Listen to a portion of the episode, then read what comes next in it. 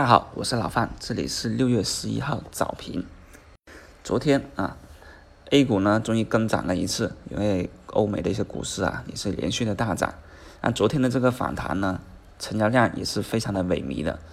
上海市场只有一千六百多亿的一个地量水平，无非啊就看到一个亮点，就是外资的连续五天买入啊。昨天北上资金买了八十个亿，按照以往啊。以往如果外资能有这样子大的一个买入幅度啊，指数至少能够反弹百分之二。但昨天那个指数反弹呢啊，不管是创业板也好，还是成深成指、上证指也好，整个反弹一个明显不够预期的。有个数字显示啊，五月份啊，私募机构呢是减仓了百分之十，国内的公募机构呢啊虽然有所加仓，但是私募私募机构也就是散户都是处于一种观望状态。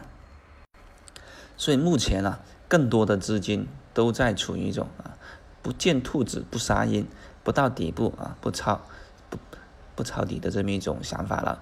那今天上午啊，啊早盘的时候呢，虽然说指指数又有所反弹啊，但我老范认为这是延续了昨天啊抄底资金的这么一种思路。那我们讲了，昨天尾盘两点半是吧，去抢个反弹，捡个筹码的啊，刚才这种冲高。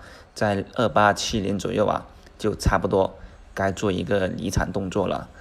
上方二八七零到二八八零区间啊，有均线带的一个压力，这种压力位啊，短线是限制继续冲高反弹的。我们依然等待的是什么呢？反正短线抢个筹码，对吧？低吸来等冲高一下，我们又离场。毕竟当前的这种局面呢，我们不去强调看空，因为啊。只是认为呢，它做一个洗盘，做一个最后一波杀跌的这种动作而已。那如果说看到它哎杀的不明显，那就需要反弹一下，那我们就参与，就是这样子一个逢低做多的一个思路。不管怎么说，一旦啊底部信号很明显的话，哎，那我们就可以积极的去做多。但是在信号不太明显的时候，我们还是要保持一个冷静啊，抢到反弹就跑。另外早盘的话呢，还有个板块在有所的呃波动，那就是呃基建板块。因为啊，昨天晚上呢出了个消息，就是关于地方债的，可以作为一个项目资本金。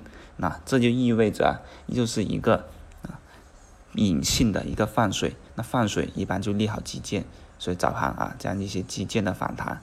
而我们也聊过，需要一个足够大的题材去支持这种资金参与，去有出一种热点，有出一种热门股，才能够啊令这些游资，令这些场外观望的资金去参与回来。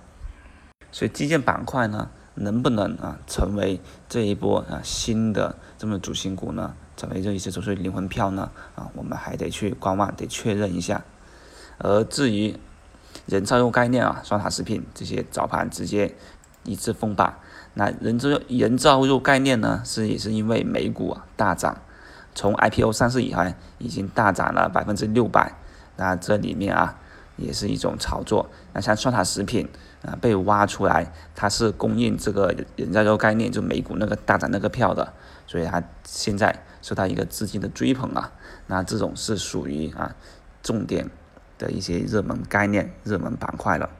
那今天它虽然就新高了，但老范认为啊，这个票后期啊还是会成为未来一波行情的一个主心骨。如果它继续这样子强势上涨，那也就有望带动着更多短线参与这种短线炒题材的一些资金的回笼。